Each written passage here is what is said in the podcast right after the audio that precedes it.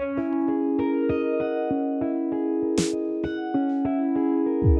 カルチャーメディアシンラがお届けする音声番組聞くシンラ。この番組はカルチャーとソーシャルの交差点に立つをコンセプトにカルチャー愛と社会への希望を語り合うトーキングプログラムです。今日は前回に引き続きコラムニストでライター翻訳家の山崎まどかさんをゲストにお迎えして生田編集長山本さんとともにお届けしてまいります。え皆さん今日もよろしくお願いします。よろしくお願いします。お願いします。お願いします。え今日はやっとやっとですね。はい、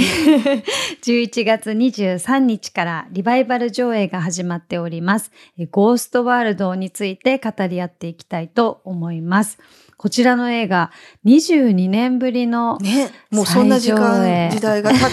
ってしまって、すごいショックなんですけれども。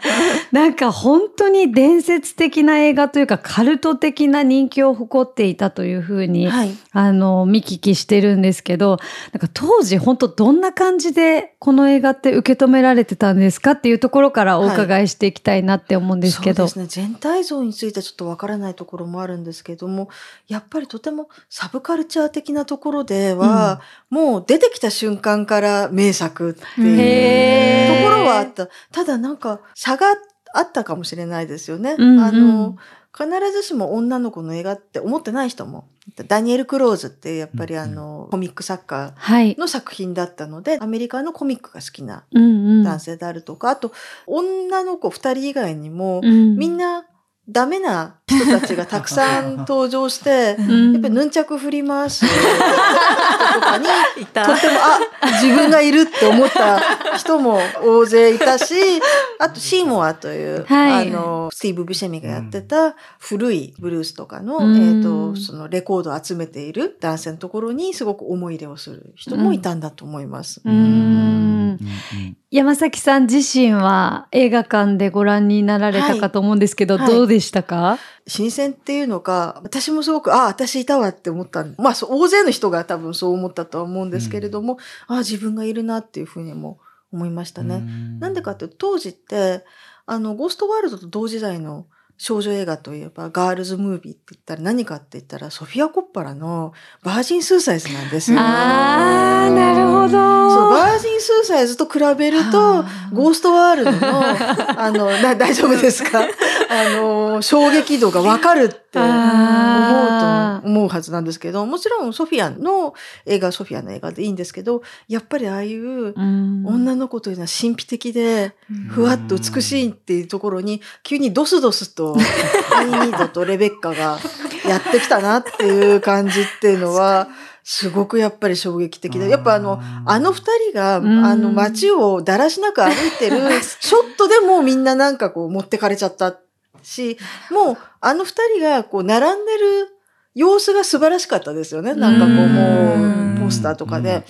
で、実はあの、いい二度を演じたソーラ・バーチであるとか、レベッカを演じたスカーレット・ヨハンソンっていうのは、ちょっと前まですごく可愛らしい子役女優だった。うんうん、多分ソーラ・バーチとかも、あの、多分10歳とか12歳ぐらいの時の女の子の完璧な姿みたいな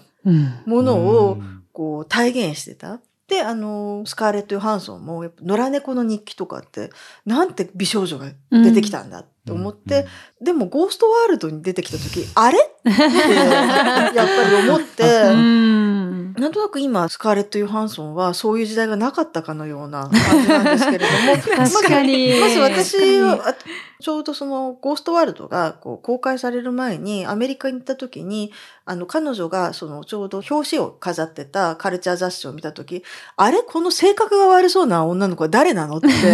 思って、え、あの野良猫の日記の子が、なんでこんな、剣がある、は？ってなんかこう、いうことに全部こう、言い返しそうな感じの人になってしまったのかっていうのと、あと二人が並んだ時に、ああって思ったのは、思春期の女の子は華奢で美しいと思ってるけど、そうじゃない。思春期の女の子はいろいろとあって、身体的にも全然不安定で、太ったり痩せたりするめっちゃわかります。し、足とかも太かったりする。で、そういうバランスの悪さみたいなものをゴーストワールドはすごい見せたんですよね。なんか、全然その、単に太ってるっていうんじゃなくて、バランスが悪い。うんうんあの二人の持ってるバランスの悪さってものが、見た目にもう全部現れてた。なんかこう姿勢も悪かったりとうか、ん態度も全部悪かったりとか、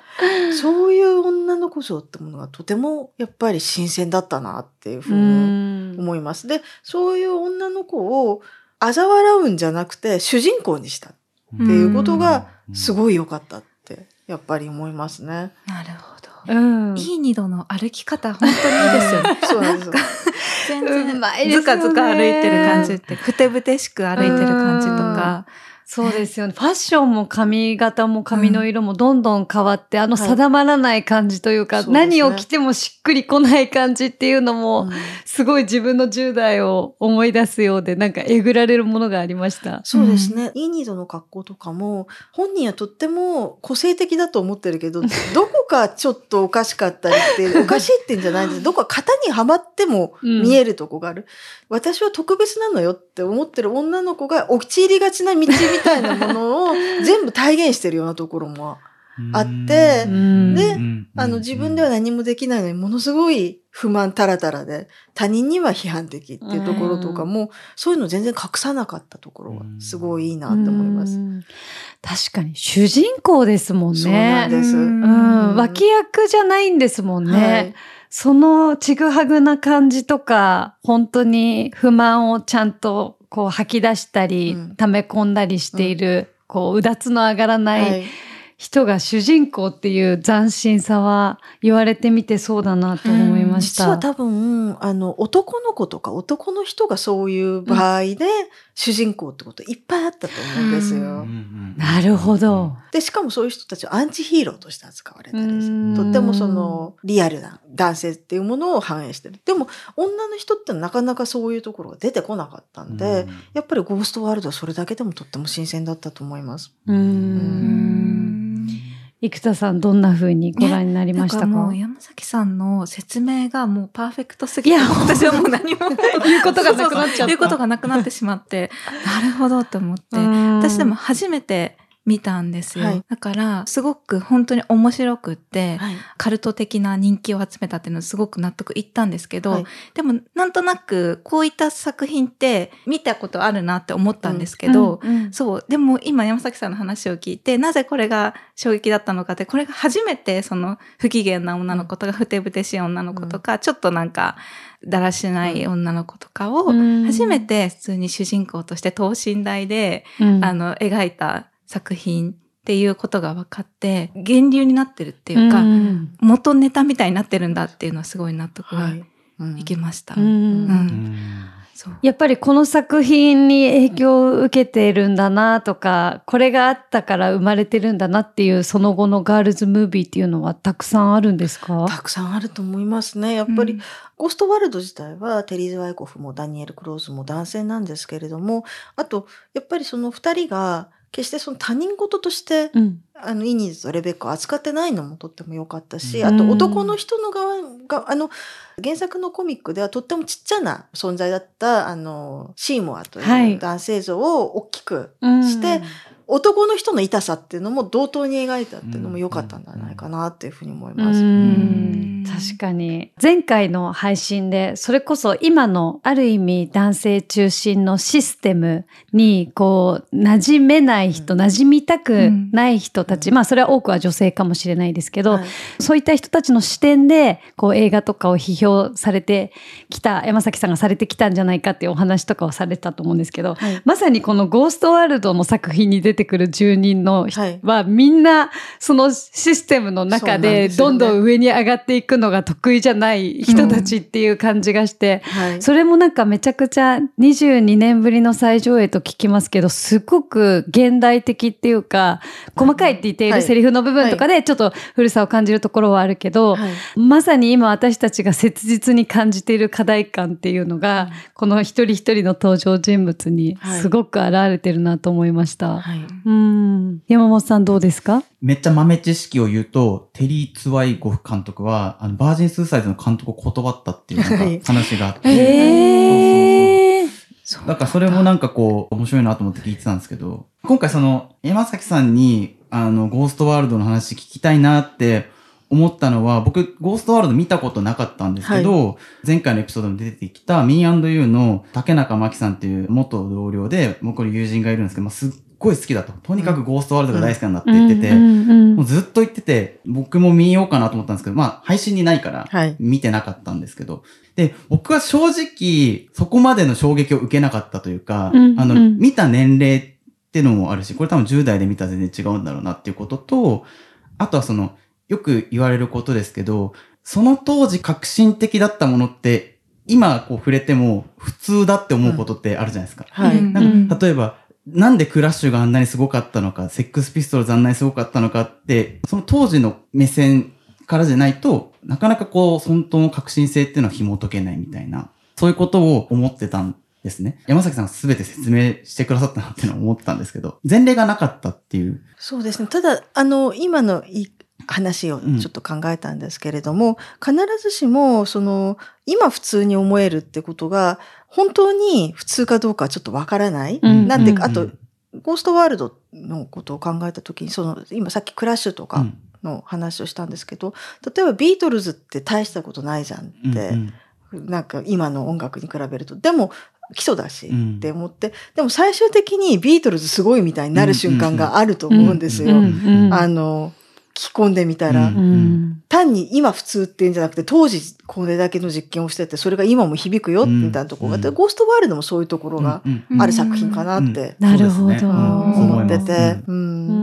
ん。でもなんかこう、新しく見て、やっぱり、ああ、新しい世代に届けばいいなって私が思ったのは、はい。今の空気感うん。ね、ある多様性とか正しさってものを標榜しながら、一方ですごく同調圧力的なところもあるっていうところで、正しい答えを常にうん言わないとダメ。うん。間違ったことを言ってはダメ。で、間違ったことをすると、それは間違いだからって四方八方から矢が飛んできて、で、そこから学びましたって言っても、なぜか許してもらえないっていう、うん。あのーところってすごくあると思うんですね。うんそういう中にゴーストワールドがもう一度上映されるってすごく意味があることで、うんなんでかっていうと、すごく間違った主人公たちが出てくる。うんうんとても言ってみれば思い上がってもいるし、うん他人に対して優しくない。でもその他人に対しての優しくなさみたいなものが自分にも返ってきて、すごく自分がいたたまれなくなっているって子たちを見て、で、彼女たちを正しい正しくないで裁くのってすごく間違いだって思ってて、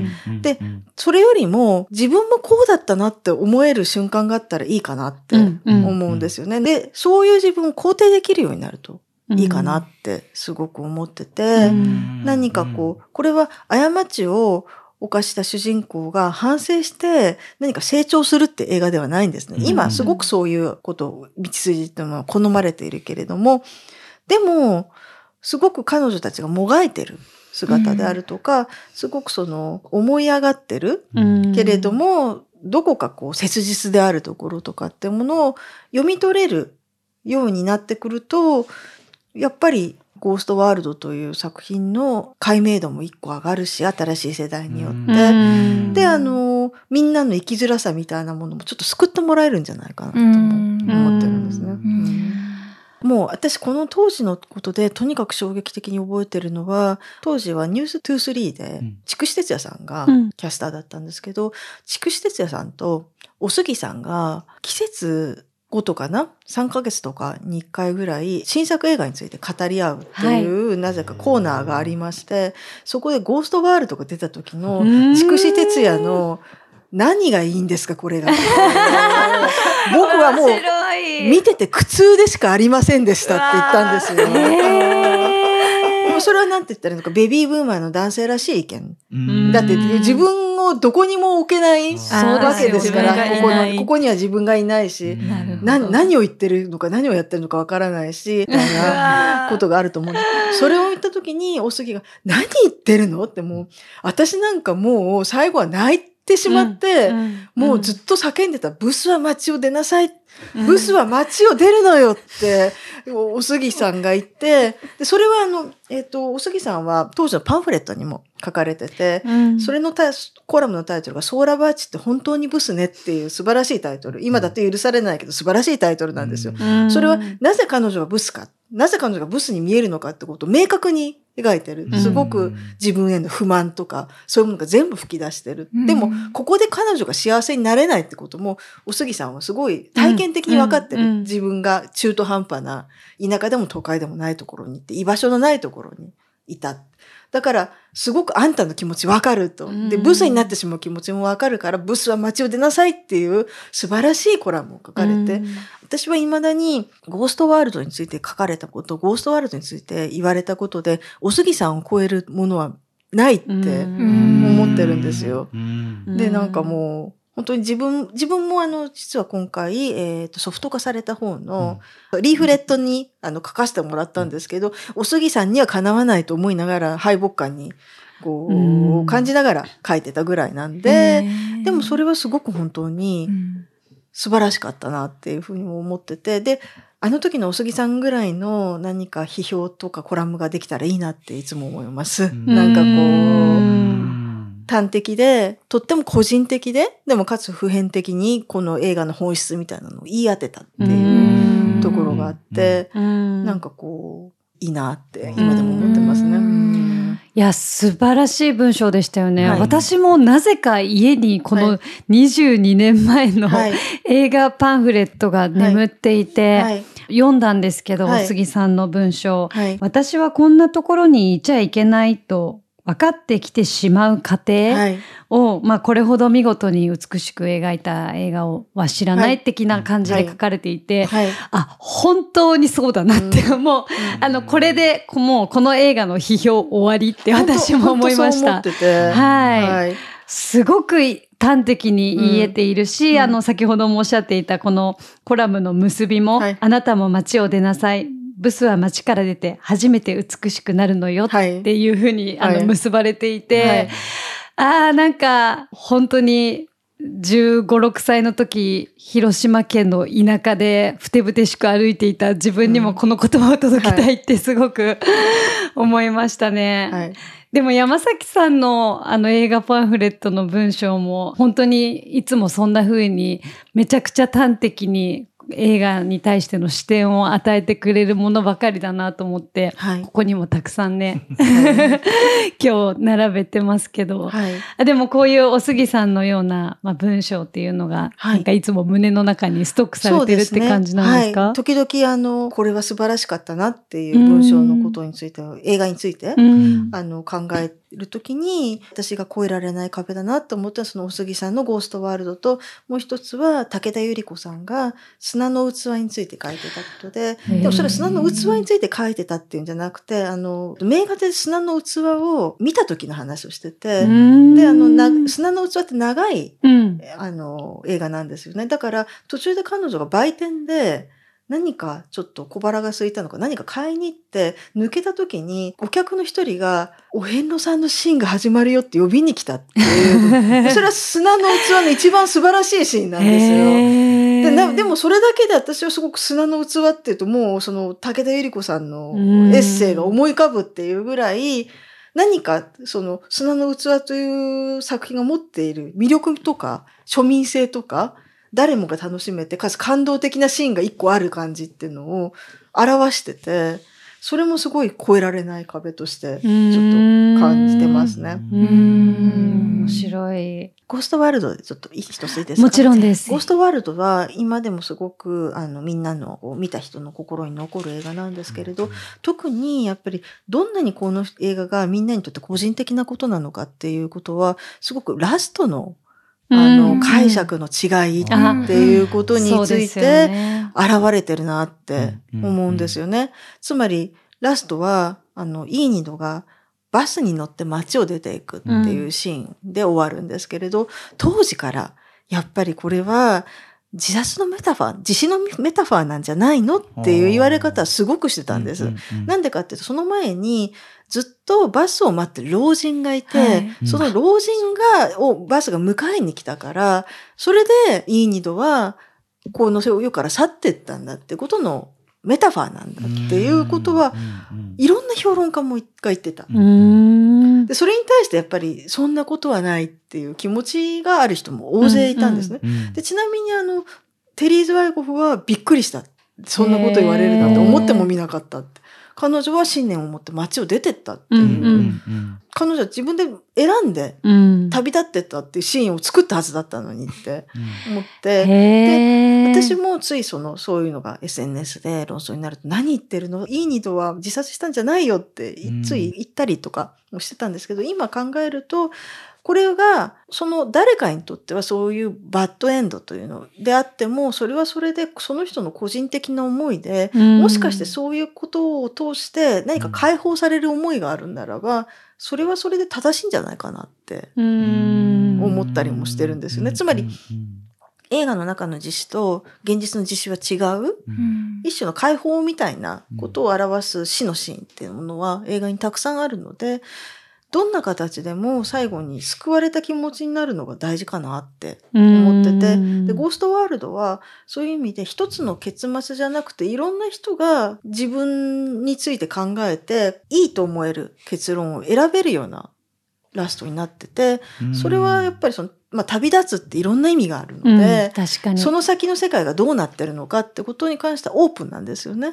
だからそこもすごくゴーストワールドっていう作品がずっと残ってる秘密なのかなとも思います。うんなるほどっていう。それっていい二度があまりにも救いがなさすぎるっていうふうに思ってる人も結構いたってことなんですかその自殺そうそうですね。多分すごく追い詰められてる状況。だってもう彼女にはこの街での未来はない。でこの街の未来はないし、あの親からはもう再婚するから出てってねって言われて、大学にも行けないし、レベッカと二人でやっていくって道も、もう閉ざされてしまって、シンモアとも、もうそういう関係性を続けられない。まあもともとシンモアとの関係性っていうのはとっても微妙なもので、それぞれ人生のエアポケットにはまり込んだ時にたまたま波長があったっていうだけで何か未来があったりとかって関係性ではないので、だからすごく、すごく追い詰められてる。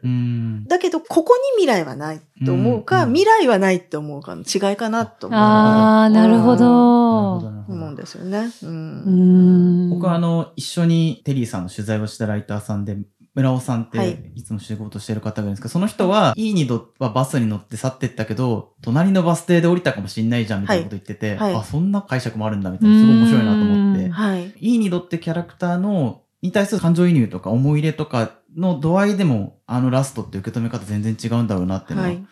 思った感じですね、はい。うん、ソーラーバーチはやっぱりあの時とっても若かったので、うん、あのラストに関してもすごくその否定的なことを言ったり肯定的なことを言ったりってちょっと揺れてた、うん、つまりそのみんなインタビューとかって絶対だと思うけど、あの、人は揺れるからねと思う。ちょっとそれは言っとき、言っときます。あの、うんうん、あの、監督に関しても、はいはい、あの、出演者に関しても。でも、あの、数年前に、ラストマン・イン・サンフランシスコという映画があって、はい、そこでバスの中で、ソーラ・バーチが、あの、特別出演をしてて、うん。いいにとそっくりの女の子がバスの中にいて、あの、友達と話してる。で、よく見ると、ちゃんとあの、彼女が着てたような革ジャンを着てて、カバンに、あの、イーニドがしてたような黒縁のメガネもかかってるで、みんな、あ、イーニドがサンフランシスコで生きてたって みんな思ったっていう。ところがあって、で、まあ本人も、まあこれは一つのバージョンで、もしもあのままバスには降りないで、ここまで来て、何かここで働いてるイーニドの姿なのかもっていう言い方をしたんですよね。いやそれは面白いですね。うん、でも、シンプルにこう街を出ていく、前向きな終わり方だと思って見てたので、はい、自死をこう、の陰湯であるというふうに捉えた方がそんなにたくさんいたっていうのはめちゃくちゃシンプルにびっくりしました。うん、そうなんです。だって旅立ったからって全部は希望に溢れてるわけじゃない。もっと辛い現実に合うかもしれないわけじゃない。うん、それでもやっぱり旅立ちで終わる作品はいいなって思いますよね。うん。いやだからこそさっきのおすぎさんの言葉が響いてきますね。確かに。生田さんなんかあの映画の中で注目したシーンとかセリフとかってあったりします？そうですね。なんか途中途中にいきなりちょっと社会性のあるものが差し込まれているのが、はい。面白くって、はいアートの先生もよくあ考えたねらすごい濃いキャラクターだな、そうだ。そうですよね。そうそうそう。だから黒人差別のもちろんだったり、ですよねそうそうそう。当時はそこまで深く考えてないんですけどあのアートをめぐること、うんアートの暴力性であるとか読む側の暴力性であるとか、うんそしてあの文化の登用とか今っぽいテーマですよそうなね。んですよう。んそう。なんか撤去されちゃうシーンとかも、はい、今っぽすぎて、はい。そう、びっくりしました。テリーズ・ワイコフは多分アート界というものに対して非常に思うところがあるらしくてその次の作品でもアート何がアートとしてもてはやされるのかってことをすごいなんかこう皮肉ってるところもあるのでそれの表れでもあるかなっていうふうにも思います。ううんん確かに。うん。あとなんだろう。やっぱり女の子二人の関係性ですよね。うん。うん。確かに。私は本当にだから、まあ、よくソーラバーチのいいニドの話なんですけどやっぱりあのレベッカもとっても良かったって思ってて、うん。あのどちらかというと存在感は薄いんですけどやっぱりレベッカってのいいニドだなっていうところもあって、まあ原作は特に2人の関係性っていうのがダメになっていく、うん。要するになんかこう磁場みたいなのをうん。失って、なんとなく皮肉屋だけどそうは言っても適応できるうん。レベッカと本当にダメないいニドの分かれていくっていう切なさみたいなのあったんですけれども10代ならではの世間をバカにしてる気持ちでもつながっている感じっていうのはうん。すごく思い出す感じがしました、私もすごくそういう親友のことを思い出したし、うん。なんとなくそういう親友を失って女の子たちがみんな大人になっていくのかなっていう感じとかもうん。ありますよね。うん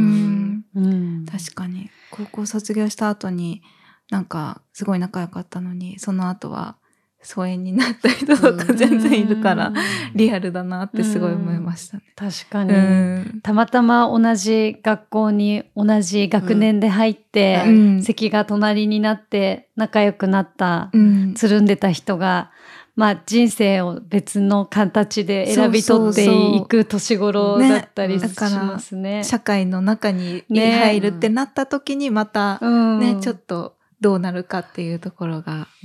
道確かにの異なったりとかしてくるって。うん。うん。ちゃんと働いちゃう、やっぱレベッカにはい。結構重ねちゃったりしてましたよね、ね。私たちは。なんか、カ現実をね、なんやかんや、うちは働く。し、家決めてくるよね。私はどっちもわかる。レベッカのいいニドが、うん。え、なんでまだ職も決めずに、私たち一緒に暮らすのにその準備が何にもないの何とか、うん。あんた夢見てるだけで全然実現しないのよねみたいなことを言いたくなるレベッカの気持ちもすごいよくわかるってうん思うし、あと私もそういうことをレベッカみたいな友達に言われたって いう記憶があって、うん。しょんぼりもししたりはするし、うん。なんかこうその女の子の友情の、うん。もう嘘じゃない感じがすごいいいなって思いますね。うんうん確か10代の2人なのにただただ微笑ましく見るだけじゃなくてめちゃくちゃ今の自分にもなんか身につまされるうん不思議がうん。ありますね。もううんそれは本当手腕だと思いますけど。ありがとうございます。皆さんこれだけはこの映画について言っておきたいということがあればぜひ。ああ、でもシーモアの話ってもうちょっとしてもいいのかなって思ったうんうんりしたんですけど。はい、スティーブ・ブシェミもあの役をやっててとっても苦痛だったらしいんですよ。え すごくやっぱ惨めな気持ちがしたんですね。だからもうテリーズ・ワイコフの私物を持ち込んでうんうん彼の部屋とか作ってて、であの一部服とかも彼のものらしいんですけれどもうあの服が嫌で撮影が終わった瞬間に脱いでなんとか自分に戻ろうとしたっていうぐらいへ辛かったって話をしててなんかこう。面白いですね。うん。僕テリーさんのインタビューをした時は、はいスティーブ・ブシェミは本当に完璧だったから、うんスティーブ・ブシェミにはほとんど演出をせずに、うん。あなたのままでいてくださいってうん言って、エキストラの人にめちゃくちゃ演出してたみたいな話をしてて、はいそのテリーさんの目線では、スティーブ・ブシェミとこう、なんかい、うん。い一緒に作品を作ってったんだなみたいな、うん。僕は聞いてて思ってたんですけど、本人は嫌だったんですよね。なん嫌っていうか苦痛だった？辛かったらしいんですよあの役を。なんか。あーでもシーモアでいることが辛かったっていうことをすそうごくですよね。そういうことを言ってて、なんかこう気持ちはわかるような気がしました。共感もしてるからこそ辛かったみたいな感じ。多分男の人の痛さみたいなものをすごく体現してるところが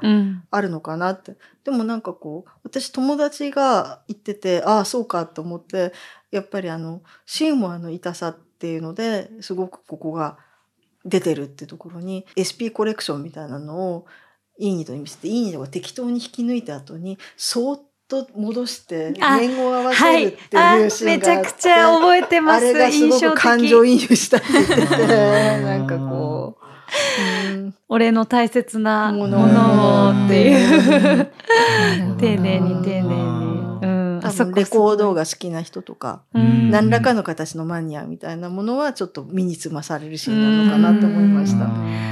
確かに男の辛さ全部入りだったので、撮影カットかかったらすぐ洋服を脱いだブシェミっていうのをそのサイドストーリーめちゃくちゃ面白いですね。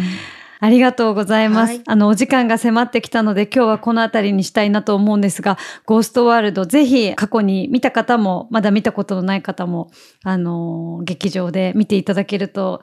楽しい体験になるんじゃないかなと思います。えー、次回も山崎さんに引き続きお付き合いをいただいて、映画の中の女性たちについてお話をしていきたいと思います。えー、山崎さん、生田さん、山本さん、今日もありがとうございました。ありがとうございました。ありがとうございます。カルチャーメディア、シンラがお届けする聞くシンラ、毎週月曜夕方17時に配信しています。次回もお楽しみに。